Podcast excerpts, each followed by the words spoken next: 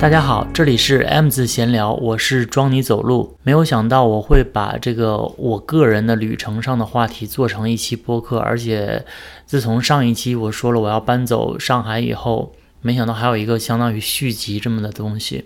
因为我原来是打算要搬到成都的嘛，但是成都现在疫情有一点严重，然后我进去的话可能就是有点自找苦吃。有一天我朋友在那个群里说要不要去青岛玩。然后我当时在要去杭州，所以我想说，那我就杭州我都去过很多次啦，所以我就跟他说，我就立即参与。然后周五我们就来到了青岛。我上次来青岛是二零一二年，已经十年了。那个时候我才二十五岁。然后当时在青岛的这个朋友的陪同下，然后大致浏览了一下，但是我其实有点记不住了。我记得那个时候我游览了八大关啊什么的。然后年轻的时候就也没有说特别多的感触，而即便是有感触，可能现在也忘了。但是现在我这一次来，我想我就是觉得变化很大，然后想法也非常多，所以我觉得可以做一期播客跟大家聊一聊关于一个人的旅程。因为虽然我是头两天跟我朋友来的，但他们周日就走了，因为要上班，而我就是想把这个七天之内的这个呃有上海的这个记录给洗刷掉，所以我就待的时间比较久。大概也有六天，我本以为它会是一个很无聊的，就是只是为了完成这个洗刷任务 而要完成的东西。但是我没有想到，每一天我都安排的还算挺满的，而且我每天都乐在其中。嗯，第一天我我们本来其实计划就是说在海边随便就是集合一下，然后喝个咖啡。然后晚上还要去夜店啊什么的。然后我在开始讲我这个旅程之前呢，我友情提示一下，可能我这里会提到很多关于 gay 的东西，因为毕竟我和我的 gay 的朋友们肯定要去一些这种场所，或者是对这个当地的同性恋的这个流行的东西和整个的那个面貌，我还是有一些想说的东西。所以说，如果你不感兴趣的话，可能你要屏蔽掉这一段。呃，但是我觉得人类的情感是共通的，所以大家应该可以，就是你哪怕听一个开心也好，因为我觉得还是有很多相区别于异性恋的地方，特别是我觉得女生很值得听，因为我觉得这个城市的女生，或者是整个北方的女生吧，都蛮值得要认真听一下的。不管是被骗婚也好，还是怎么样，就是可以规避掉这些。我觉得你稍微了解一下你未知的领域，反而对你的人生会有帮助。我还想说，我之后我是想做一个什么骗婚主话题啊，什么什么的。但今天我们先不聊这些。但是我想说，大家可以打开自己的这个见识和思维，多多听一些跟自己没有那么相关的人事物。但其实我也今天还会说到很多，比如说旅游的景点啊，去哪里玩。或者是哪里好吃，我这里都会介绍到。那好，让我们来开启一段关于一个人的青岛的旅程。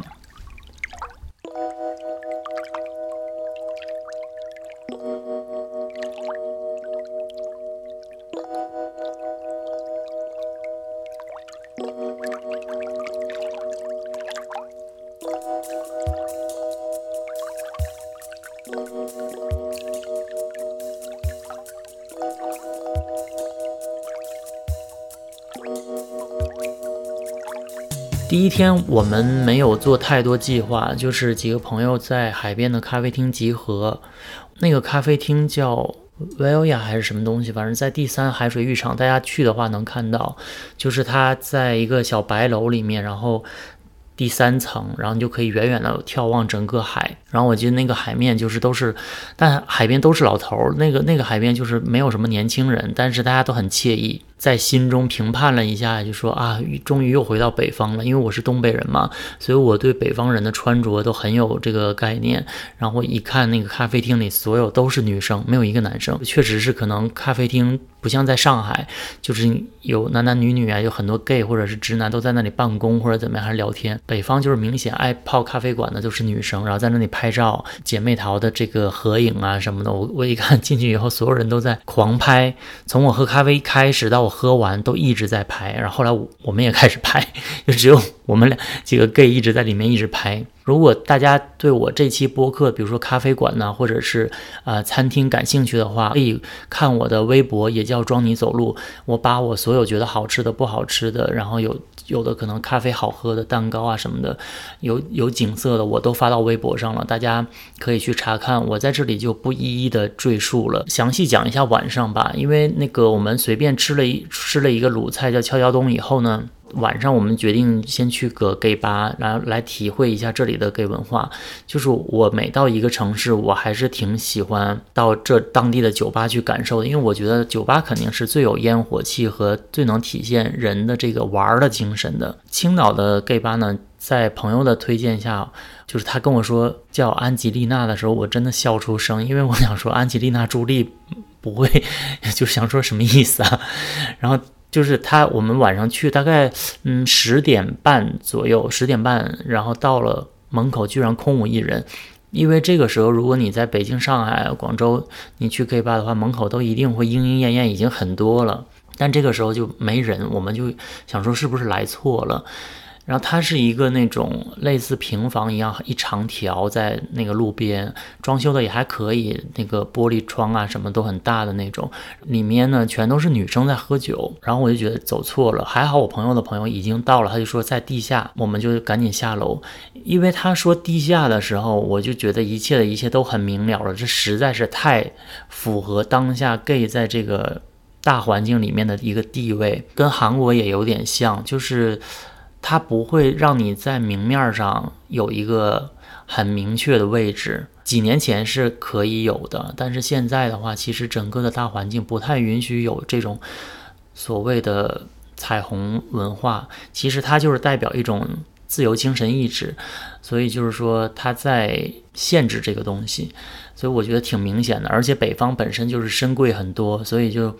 它就不会让你在一层很容易在路边，你就能暴露自己的身份嘛。然后你在地下呢，就比较隐蔽。所以我觉得，哎，就是一方面觉得是蛮好玩，但另一方面又觉得是另外一种可悲。下了这个楼楼下以后呢，我们就开始买酒，然后我觉得是挺便宜的，五十八一杯的长岛冰茶。我们仨就开始端着酒杯，就是像老妹一样在 在里面站着，然后所有的位置都被订走了，我们只能站着。因为我记得我有一个好朋友说，他说我三十岁以后几乎不会站着喝酒，或者是在散台，我就一定要有一个，就是呃，就是反正就要有一个台面。然后这样才能显示，就是说自己还是有一点经济基础的。而站在那个呃吧台边呢，或者是墙边那种那种喝酒，说明他就是很穷的年轻人。这是他说的，不是我的价值观。然后我觉得蛮有趣的，但是我们那天就只能充当一个在墙角的这个壁花小姐的这么一个位置这这这么一个角色。而且我朋友同样的这个价值观，他又跟我说了一个小歪理，我插播一下，就是。他说，在酒店的选择上也是有很大的不同的。呃，他们住的是威斯汀嘛，然后我没有来的那个朋友就说，其实如果是他的话，他不会住威斯汀，就是威斯汀的价位大概是一千五到两千左右。那他说，嗯，这就是老妹的选择，而我就是会住那个皇冠假日，这样的话可能也就是七八百，然后年轻人也可以负担，在他就是可以负担的比较稍微 OK 的价格，然后。然后呢？但是年轻人不会住那种特别贵的，然后他就如果住那个皇冠假日，就会有一些 可以吃到的年轻的菜。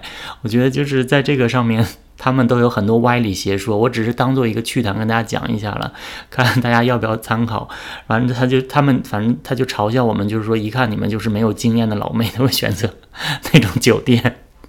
我觉得还蛮好玩的。我觉得到十。二点左右开始上人了，然后里面的音乐都是那种大概哦，我刚出道的时候混夜店的时候那种音乐，就是大迪吧的，比如说 Rihanna 呀什么这种，就是大家很耳熟能详的，很复古。虽然。年轻人可能会觉得很土，但是我听来就觉得还挺嗨的，然后就大就是也没有大跳，但是就是摇摆，然后也还有那个微博的网友也有看到我，然后我们也一起喝了酒。以我个人的审美来说，就是我实在是没有看到什么菜，所以我就我就到了大概一点钟的时候，我就跟他们说还是走吧，因为我也玩不动，我们就去吃了宵夜，那个宵夜很难吃，我就不说它的名字了。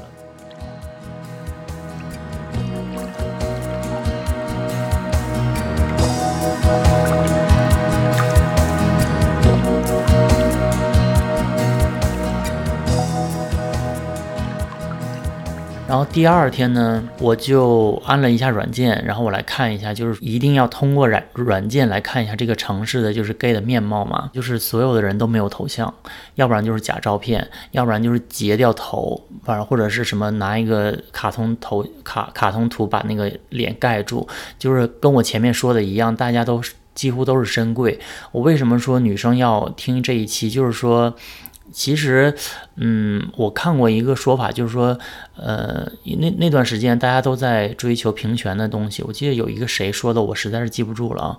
但他就说，其实，你们知道吗？就是说，在异性恋的世界里，其实他们没有你，不是说看不起你，或者说看得起你、支持你怎么样，歧不歧视我们都不去说了。他的世界里压根儿都不知道你的存在。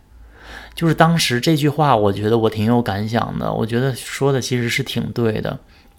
但是如果你在软件上，你就会看到，其实，在你身边很多这这样的性取向的人，他跟你一起生活在这个都市里面，但是你却不知道他在什么位置。一个城市就是越现代或者越先进的话，大家就越就越勇敢露脸。所以一上这个软件，我就觉得哇，那这这就是北方特色。可能只有北京啊这种才可以，大家露脸的比较多。比如说上海一线城市用的人多的这个软件，在这里根本就没有人用，所以我觉得也是一个蛮有趣的角度。后来我们就去了，本来想去呃那个青叫什么西海美术馆，但是结果闭馆了。然后又想去那个教堂，有叫什么什么教堂，我就反正就是青岛最有名的一个教堂，但是。因为就是要检查核酸啊，或者是什么，呃，看健康程度。因为以前我来的时候，这里是没有任何的阻拦的，就是一个大斜坡，然后教堂在上面，宏大的那种感觉，然后整个这个教堂的这个信仰氛围就会直接扑面而来。但是当你层层的围着这完这支了一把伞，那搭了一个什么棚子，就是将来可能要有一个什么呃表演还是什么东西，我也没有细看。总之就是让我非常失望，就是他把这个。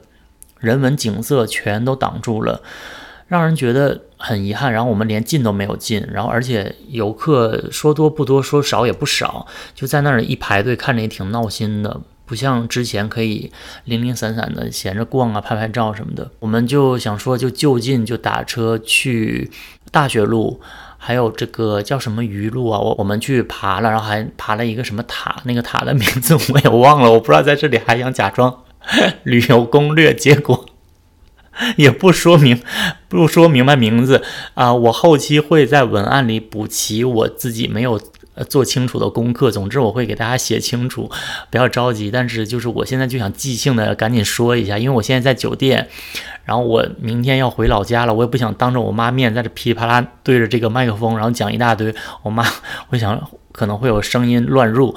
总之呢。就是趁我还在青岛有这个感觉的时候，赶紧跟大家聊一聊这个我在青岛的感受。反正感受还在后面，我还没说。我去那边的时候，我觉得大学路附近，然后还有这个海洋大学，我都经过了，我都觉得那边很美。当然，除了游客有点多以外，我觉得这个地方几乎是没有缺点的。当然，那种什么街边小店我都没有去，因为它对我来说就有点像北京的南锣鼓巷，还有。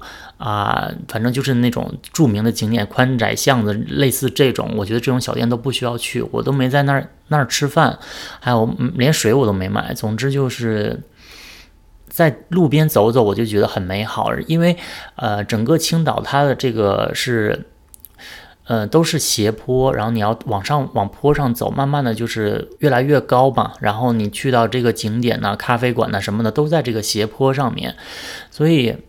嗯，走的时候是有点累，但是其实我记得当时青岛的这个温度不会超过二十七度，然后太阳当然是很晒，但但是不是那种像我们在上海啊、杭州那种闷热，空气还是凉爽的。只要在这个阴凉处，风一吹过来，特别是旁边那个呃墙壁上还有这个爬山虎啊，这个那些绿色的植物，然后整个这个树叶跟着哗啦啦一响动。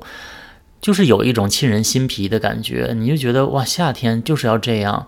所以我当下就觉得青岛是真的很美。虽然呃之前的那些，比如说教堂什么的，我很不满意，但是到这一步，我就已经觉得我原谅了所有的所有。我还记得我登到塔上，然后拍照啊什么的，就大海还有这个住宅区全都一览无余。那种打开的心胸和你在沙滩海边看还不一样，就是登高望远的这个感受还是挺好的。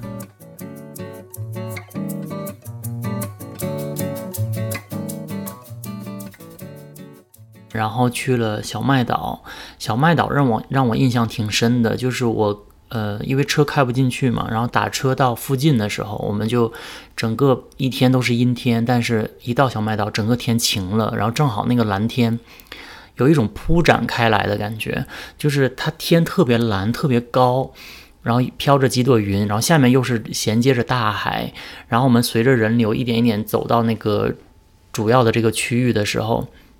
就心情大好，然后他们就是还要把衣服脱，因为他们身材很好嘛。我朋友就是想把身衣服脱了，然后拍一些肌肉照在海边。但我就在旁边坐着，然后我就觉得我对小麦岛的印象实在是太好，因为当时正好在我前面有一对情侣，然后他们俩就是坐在这个呃栏杆处的外面外沿，然后他们在看海，然后我就觉得这个城市还挺适合谈恋爱的，就是不太像。嗯，上海，上海有点像巴黎，就是我觉得也是，嗯，巴巴黎是很适合谈恋爱的，就是大家在路边喝个咖啡啊，然后就在那种小路走一走，因为小巴黎很小嘛。但是，然后上海也是这种，但上海的节奏又太快了。然后青岛是另外一种的，就是截然相反的适合谈恋爱，就是。比如说，哪怕是两个人生气的情况下，你看一下大海，心马上就会定下来，就觉得好像也没有那么值得什么生气的。然后，嗯，特别是当海风吹过来，两个人手拉着手，我就看这个男孩女孩嘛，很年轻，然后他们俩就是在那里说说笑笑啊，我还觉得挺美好，挺羡慕的。然后我就想说，当时我就在想，就是一个城市的这个大的氛围，对。呃，情侣的关系会不会有影响？后来我还问了我当地的这个青青岛的朋友，他们说真的是有的。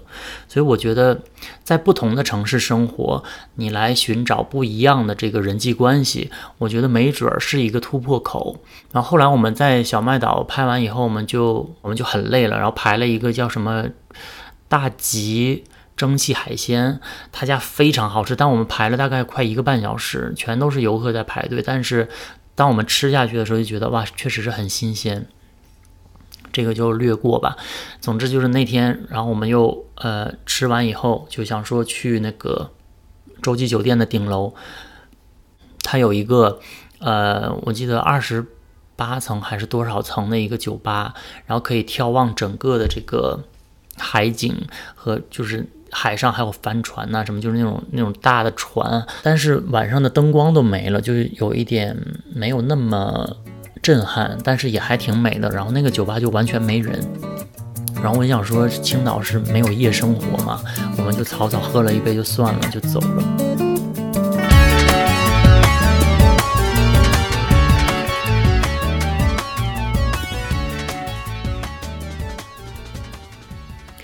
再过一天呢，他们就走了，然后就只剩我一个人了。我当下其实很忐忑，我想说，那我一个人能游好吗？因为我其实我从来都没有一个人旅游过。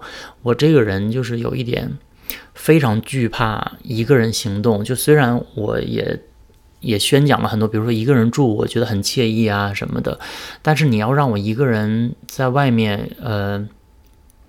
比如说我自己还得订订酒店，然后订行程，要去哪里，然后把自己搞得很丰富。这样的话，我其实很难，因为我小的时候就不是那种小孩儿，就也不是说特别合群，然后也不太是那种就是可以把自己照顾很好的人。像我上大学的时候，我妈还哭了，我妈就说你这个自理能力。我真的很担心，就我是一个这种人，不是说在这里立一个什么公主人设，但确实是有点有点差在这方面。但我就觉得我总要长大吧，因为我都已经快八十岁了，我还不能自己一个人旅游吗？所以他把他们弄送走以后，我就换酒店。然后我接下来我想说，反正我闲着也是闲着，我就换了不同的民宿，我想体验一下这里。因为我前两天玩的时候，我就看这个海边的一些小楼啊，那种。德国建筑我觉得还挺美的，所以我想体会一下。我记得我第一天搬的那个民宿大概四百多块吧，还挺便宜。但是很小，然后它有那个院子很美，就是里面有竹子啊，各种植物什么的，然后也是在里面可以呃喝点茶，然后赏赏这个花啊什么的，是挺好。但房间非常小，嗯，后后面我不知道我会不会把我这个在青岛的这些，我还拍了很多视频，然后我想剪辑在一起，拍的很草率哈。我不知道我发出来这期播客的时候，我是不是视频也发了？我我觉得大家可以一起结合着看，这样可能比较有这个印象。总之就是，嗯，出了民宿，我正好有一个那个微博网友，一个女生，她就说啊，我可以带你玩。然后她就怕我，因为我说我在网上遇到很多疯子，她说我就告诉你我真实姓名，然后我是一个 T，我可以带你玩。我说好，那我就选择相信她。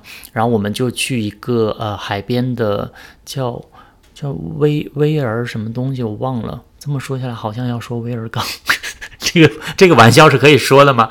总之，它就是一个呃很很复古的那种，比如说还有什么那个黑胶碟、那个唱片机啊，什么这种装饰的那种很老式的咖啡，然后也是有一个大玻璃窗是可以看海的。然后他带着他女朋友过来，跟我们就一起喝了点酒。那个咖那个那家咖啡店都是有酒精咖啡的，所以就一边聊天一边喝酒。我喝的，因为我喝一点酒就上脸，然后就面红耳赤。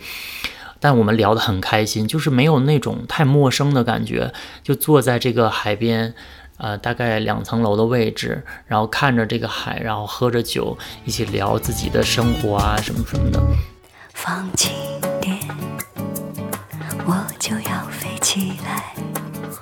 放轻点，我就要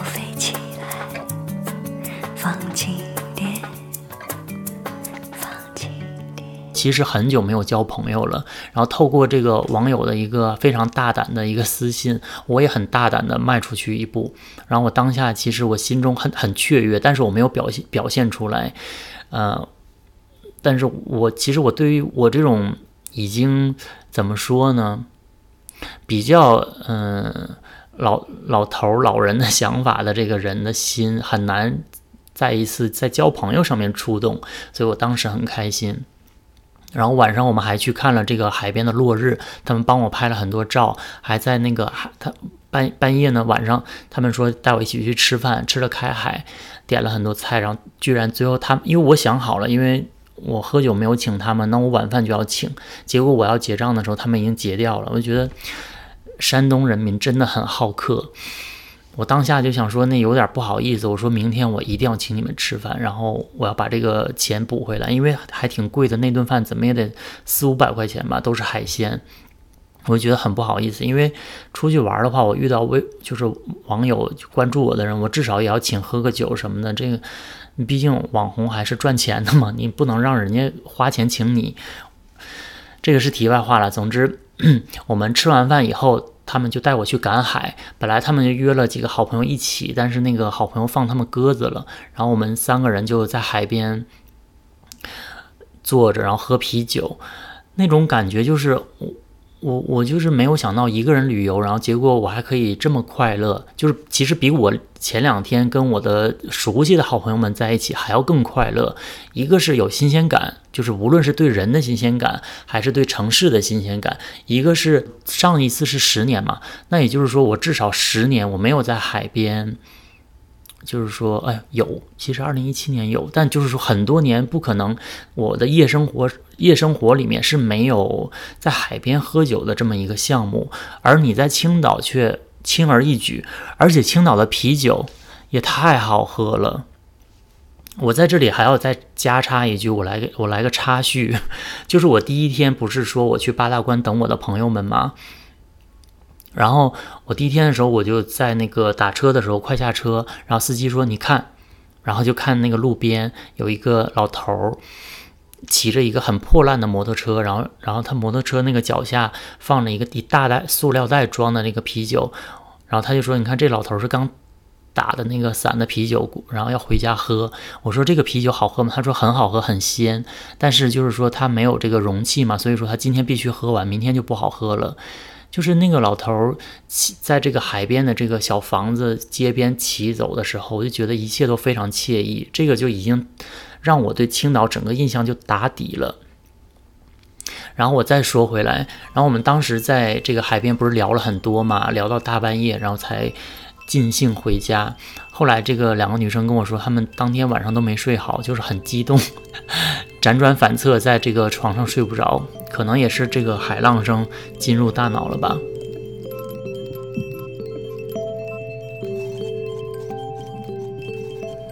然后第二天是我 totally 我自己的一个呃个人行动，所以我就又换了一家民宿。从第一家民宿搬走之前呢，我去了附近的信号山。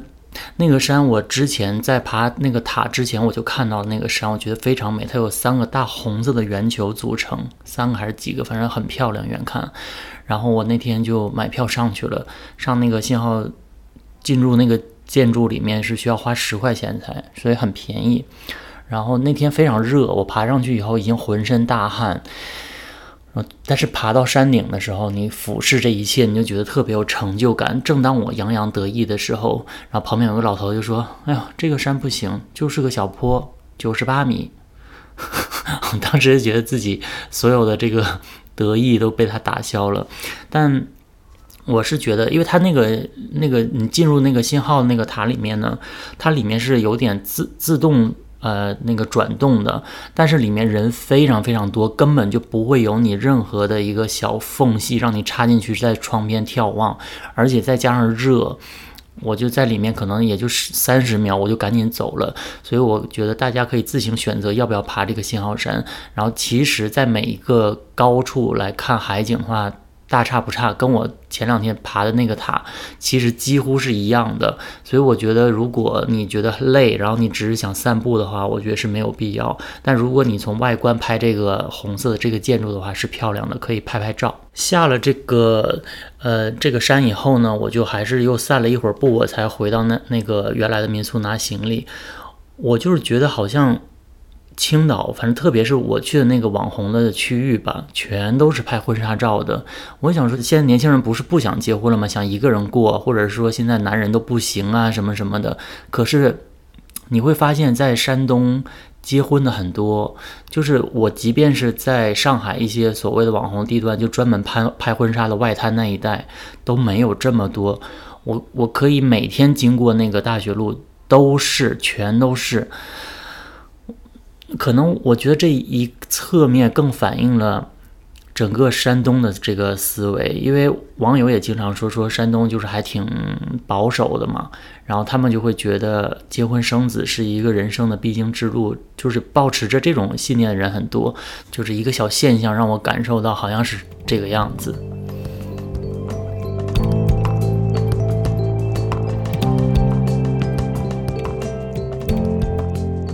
换了一家民宿，在澳门路金平路，然后是一个白房子，图片上非常漂亮，但其实里面就是有点败絮其中。不过它好就好在这个位置实在是太好了。我中午搬过去，然后因为我没有带太多衣服，然后我就还去优衣库买了一件 T 恤。等我一切都办好了以后，我还睡睡个午觉起来，我就开始各种找咖啡馆。这个咖啡馆。在霄云路那里，然后它也是装修的还挺好的，很 fancy。我点了一个蛋糕，呃，这个蛋糕是咸奶油的。我在这里一定要强调一下，这家太好吃了，大家一定要去吃一下那家咸奶油蛋糕。然后咖啡也还可以，名字叫什么来着？叫 Wow 还是 Ow 的？这我忘了。反正总之我会补在这个呃文案里面，大家到时候可以查看一下。我就在那里一个人坐了大概几个小时吧。我当时就觉得，我在上海其实我都很少一个人去泡咖啡馆，但是我在那里坐着，我就觉得很舒服。然后当时也是还大家都可能都还没有下班，所以人很少。后来我一个人去吃了我心心念念的这个排骨米饭，是也算是山东的一个特色，就很便宜，一个人吃到饱也就才二十多块钱。然后晚上。我就一个人在这个澳门路的海边，我不知道那个是什么浴场哦，但总之那有一个很大的广啊，就是五四广场，然后连接着这个呃整个的一片海，然后一到晚上呢很多这个帅哥肌肉的，然后在那里跑步啊什么的，但也有一些大爷，但是那个广场大概是我看到帅哥浓度最多的一次，就真的有几个还挺好看的，然后身材也是很好的，而且很高。山东的男人真的是又宽又高。说到男人，整个 口水要出来，开玩笑。总之就是，嗯，那里面很多现唱的，就是每一个路灯路灯下面就是有一个唱歌的一个摊位，然后还有人在做直播什么的。但我想说，其实。没有一个比我唱的好。其实我当下很想唱，然后我在那个呃这个广场游荡来游荡去。我那天走了一万八千步，就来回的走，我都觉得很美。特别是那个海边，然后它连接着很多卖小饰品的这种装饰，这种港口的这种感觉，我甚至有点像，就是我之前去啊克罗地亚有一个城市叫斯普利特。非常像，它甚至还比斯普利特还要更现代一点，然后更干净一点。青岛就是对我很大的一个印象，就是青岛路面真的非常干净，特别是这些主主要的这个街道，即便是我晚上还去了一些小吃街，街道也是干净的，所以我觉得印象非常好。当下我大概逛到也得快十一点了，我就在这个海边走来走去，我都觉得很美。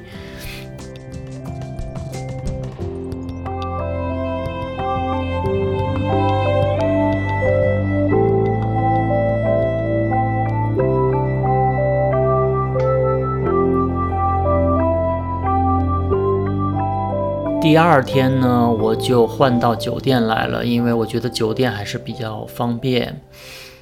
我自己换好了酒店以后，就去吃了这个连锁连连锁的一个卤菜，也很好吃。就但是这边菜量真的很大，对一个人吃饭不是很友好。我自己的话就吃的很撑，然后也剩的很多，很心疼。然后我又找了一个叫领地的咖啡馆，在。也是在一个什么广场里面，然后老板人非常好。我中间我要去上厕所，然后我就说我要背着包，我找厕所。我说我先把单结一下，我那个咖啡你不要收。他就说没关系，你去吧，不收钱了先。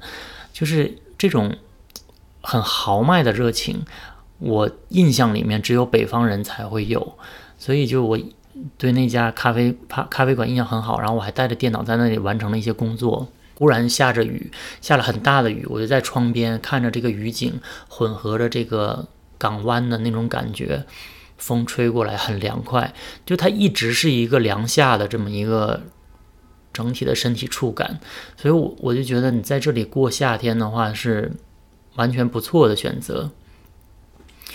然后大概跟他呃不，大概我自己在咖啡馆泡完呢，我就回到酒店睡了一觉以后，我又跟。那个前天这两个女生又约时间，我们要一起吃烧烤。这个烧烤我也发到微博上了，哇，大夸特夸说它特别好吃。那它这里的烧烤很有特色，是不是你点说我要这个五五串那个六串什么的，不是这样，他是已经烤好一大盆，然后他开始全场绕圈，就是说这个谁要，比如说啊，现在一盆牛蛙谁要几个，然后他给你分。就是你没有的选，但是又有的选，同时又有点望眼欲穿。你要一直盯着老板什么时候出来。然后我还记得烤海肠很好吃，结果烤海肠卡到喉咙里，我卡了一分钟，还去那个 厕所催吐，很狼狈，在新朋友面前。基本上我的几天的旅程就是这样的。然后晚上我们还又去了，嗯，石老人海海滩。它这个夜海的这个海滩跟其他海滩不一样，就是说它几乎没有海岸线，就是它整个是铺呃，就像那个我前面说的，跟天空一样铺展铺展开来，然后你看不到尽头。特别是我们是十点左右去的，然后那个海浪一直在涨潮嘛，然后那个海浪一一层一层，给王菲写的那个邮差里面有一句词叫“卷起千堆雪”。就那那一层一层的雪，就是飘飘荡过来，然后再退回去。然后我我还拍了那个海里，在海的深处有一个女生很大胆，她穿着这个连衣裙走进去，我还偷拍了她一张，非常美。也就是我们这一期播客的一个封面。然后这个当时我就觉得我在海边的想法就是，我很想在，就是如果我要想自杀的话，我可能会选择这样的一个场景，慢慢的走到海里面。就是整个心境都打开了，然后我现在就是手会不自主的，就是往上抬起来，然后就是想拥抱大海，或者在这里喊一声“ 我恨你”之类的。当时看着这个。呃，水流和这个海水在你的脚边形成波纹，然后和那这个波纹又跟沙滩的波纹重叠在一起的时候，它是层层叠叠的。然后无论你在这个沙滩上，你用脚画下多少文字，是什么爱心呐，还是说一些表白呀，都不会留下任何痕迹。像有很多小说写说，在海边留下自己的脚印，那个沙滩不会留下你任何的痕迹，你当下就是觉得说。人真的很渺小，也完全不重要。如果海水海海水想吞没你的话，你真的就是个屁。可能我的想法还是比较悲哀。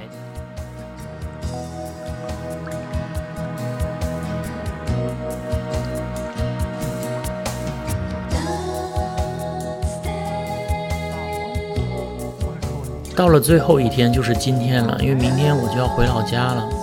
一个人去看了场电影《引入尘埃》，引入尘烟。嗯，看完以后心情不是很好。我本来是怀揣着非常开心的心情，我想录这期播客的。但是其实这个电影让我荡下来，我就不细说了。总之大家可以去看看。今天也取消了，本来我还要跟这两个女生一起约晚饭和玩，但是我也因为要录这个播客，只好取消。总之就是，应该我今天不会再去海边了。我为什么？把这个标题起到，其实我是这期是有点想起名字叫类似，嗯，在现实中限制中寻找自由。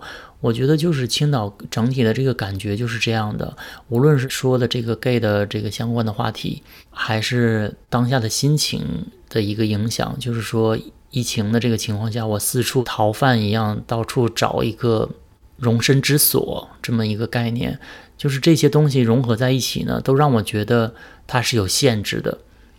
可是，当你面临这个大海的时候，和整个这个惬意的这个各种午后的时光的时候，和你在咖啡店、在小路上闲逛的这种自这种时候，你你都能察觉到自由。我就觉得人生好像没有那么多。时候是悲哀的，当然也不可能是那么多时刻都是快乐的，然后也没有那么多时刻都是限制的，也不可能所有时刻都是自由的。所以我觉得就是有这些冲突，有这些反转，有这些两极的东西，才显得生活还比较美好。因为我之前在上海封了，其实前后封过两次嘛，加一起有七十天，跟现在这个时间这种到处游玩的这种感觉对比。我就觉得非常奇妙。我其实对之前的七十天没有太深的感触了，已经，因为我觉得好像人会把比较痛苦的东西直接抽离掉。我觉得这也是人记忆的一个好处。如果你什么事情都记得的话，其实你活得很痛苦，多少有一些残留的东西来跟当下做对比，我觉得还是挺奇妙的。我这一次的旅游呢，让我不再那么惧怕一个人到处去玩了。我之前没有讲，就是说我其实很怕一个人住。一开始我不是说我怕鬼嘛，上一期我也讲了。但是这次我搬来搬去，我都没有害怕，反而觉得好像是我可以慢慢的把我的人生给照顾好了。我好像跟我自己的恐惧有和解的这么一个感觉。接下来我可能还会定下一些旅行。我最近有点想去那个贵阳，还有昆明。我或者可能跟朋友一起去，也或者是自己。总之就是。我觉得我可以这样做下去了，但是也是因为还要工作啊什么的，因为我小红书不是说还要写嘛，在这里插播一个广告，大家不要忘了去关注我，也叫装你走路。总之就是因为工作的原因，我也没有办法说一直走，但我觉得八月中之前，我想把这些都完成掉，然后一圈旅程下来，我更加的觉得，如果一个人是这么享受的话，那就继续下去好了。我还记得我要来青岛之前，还是中间，反正我记得我在微博发我我来青岛玩，有一个微博网友给我评论，他说他觉得青岛是一个远香近臭的城市。怎么说呢？就是说，当你来旅游来玩的时候，你就觉得很好很美好，但是。就是当你真的在这里，因为他后来念书也在青岛，他觉得很无聊。也有有一些网友也给我留言，但当然这大家各自的感受无可厚非。嗯，我个人的感受就是说，我旅游的话，我其实对一个城市三四天也就会腻了。但是我对青岛反而没有，我有一有一点想之后再过来住个一两个月。我还正在跟朋友策划，所以。就是当你在一个城市有一点点朋友，就是可以聊天喝酒的就可以。然后如果还再加上所谓的三五知己的话，那就更加好了。就是城市有一些你的归属感的部分，又有一些你可以到处玩、到处走的地方，我觉得就已经够了。因为，嗯，人其实能活动的区域和范围，还有他能所涉猎的这个各种项目，也就那么多。你想想，你跟朋友出来玩，室内的除了唱歌啊，玩点什么什么类似桌游、喝酒这些东西，我们真的也想不出其他太特立独行，或者是说让人记忆难忘的这个娱乐模式。所以说我评判一个城市的标准就是。我可以把我自己安排的比较满，那就可以了。而且我在这个城市还又交到了新的朋友，我个人对这一次的旅程还是挺满意的。也鼓励大家在现在这个特殊的大环境下，可以多出来走一走。无论是穷游、富游，我觉得都好。一出来走，我真的像我的好朋友西姐也跟我说，她给我发微信，她说：“我觉得你最近好快乐。”我说：“真的，因为。”像我刚才讲的，我在上海那段时间以外，我其实好像很久没有这么高兴了。而且我上一次旅游也都是跟朋友嘛，我都已经忘了什么时候，反正是去年的事情了。总之就是你能做一些打开你心胸的事情，然后也能让你的思维不再停留在比较现实和痛苦的那一部分里面。我觉得这个旅行的意义就算是找到了。我从来没有想说，在一次旅行当中让我的人生发生多么巨大的改变，但是我觉得把当下和我把曾经的那些苦恼能抛诸一段时抛诸脑后一段时间，我觉得就已经算是非常优秀的旅行了。那么这次的播客就到这里了，这个就是我整个全程想说的。可能这期比较短，但是我觉得也不要多说废话。总之，我希望大家能跟我一起感受到。这份快乐那就足够了。那最后祝大家晚安。